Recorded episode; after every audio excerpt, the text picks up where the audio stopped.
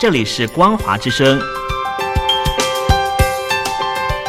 听众朋友，从现在开始，请您一起来关心最近发生的新闻事件。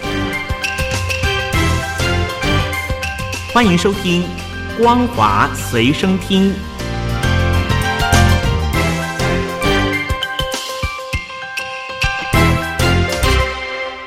大陆听众朋友，你好，欢迎你收听这节《光华随身听》，我是东山林。荷兰的国会啊，今天通过了一项不具约束力的同意，谴责中国处理境内的穆斯林少数族群的维吾尔族人的方式，等同于是种族灭绝。而荷兰国会通过了动议，指出中国正发生对于境内少数族群维吾尔人的种族灭绝，但是动议并没有直接表明中国必须要对此付出任何的责任。荷兰是第一个做出这样谴责中国的欧洲国家。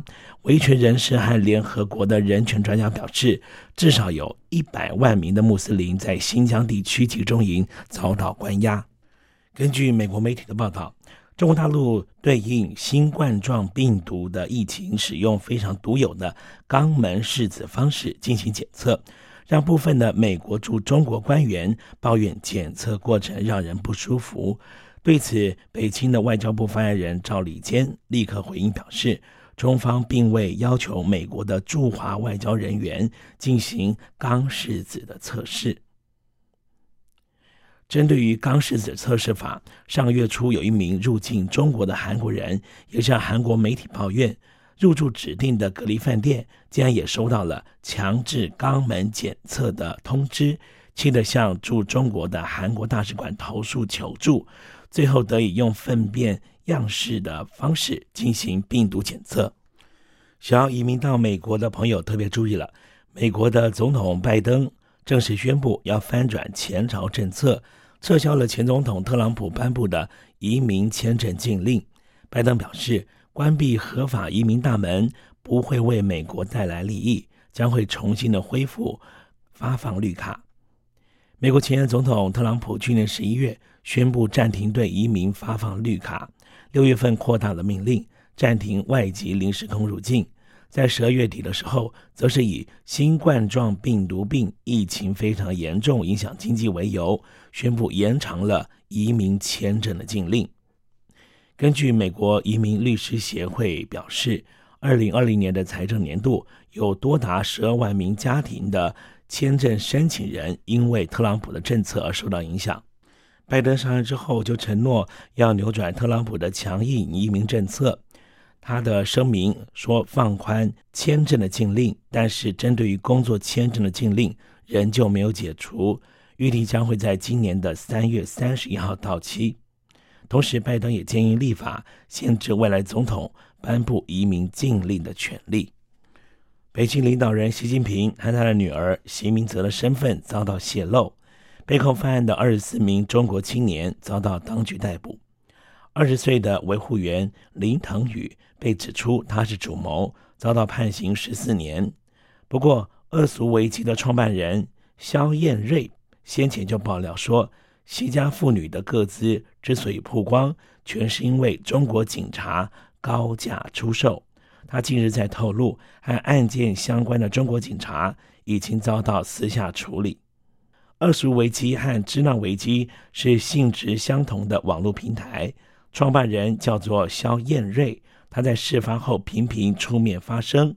先前他曾经爆料，习近平和女儿的资讯会曝光，其实是有不少中国警察涉案在里面，透过了 Telegram，还有翻墙跟外界交易，甚至有些人专门从事各自贩卖。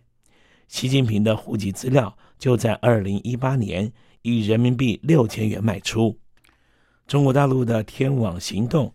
以缉捕逃往海外的贪腐人士为名，官方宣布，天网二零二一正式启动，将着重于层级较高、涉案金额较高的外逃人士身上。天网行动已经正式的启动，但是天网行动美其名是打贪，它真实的目的引起了不少人质疑。卡内基伦理与国际事务委员会的高级研究员多夫曼就曾经指出，中共常年在全球绑架、威胁他们的公民返回中国。而在北京领导人习近平上台之后所发起的猎狐和天网行动更为明显，目标就是包括商业人士和前任的政府高官以及政治的异议分子。美国联邦调查局的局长瑞伊去年也提到，习近平在二零一四年以苏贪为由启动的猎狐行为，其实是用来对付在海外的中国异议分子。稍微休息一下，待会再回到新闻现场。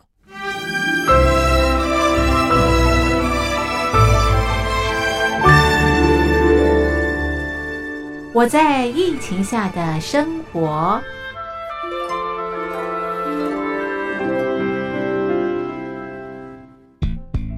三十六点一度，很健康。哇！COVID-19 新冠肺炎在全球蔓延后，量体温成为日常，走到哪量到哪。还有啊，戴口罩也是生活必备，没戴口罩寸步难行。哦，非常时期，能不要出门就不要出门，在家办公最安全。三餐买外送，购物到线上。尽量避免跟人接触，非得出门也要与人保持距离，小心再小心。回家后一定要勤洗手。啊，反正心里怎么说呢，也有点紧张。病情现在这么严重，心里总有点恐慌的。回去以后赶快就就是洗仔细的点儿，哎，洗彻底的点儿。而现在没有健康码核酸检测，在大陆哪儿都去不了。出国旅游更是想都别想。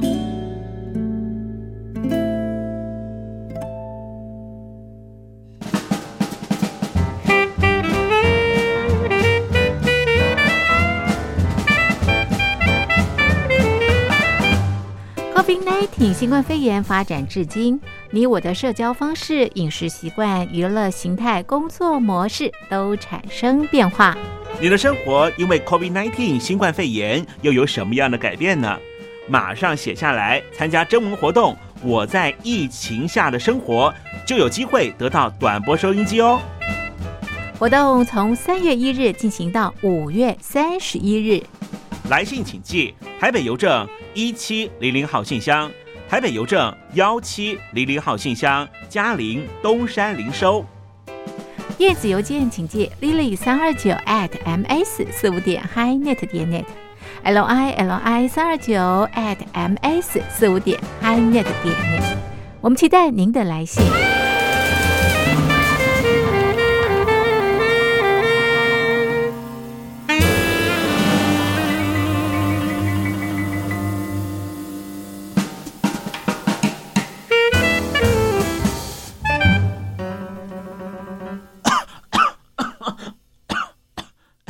哎，别害怕，我我没有染病啊，我只是喉咙痒痒的。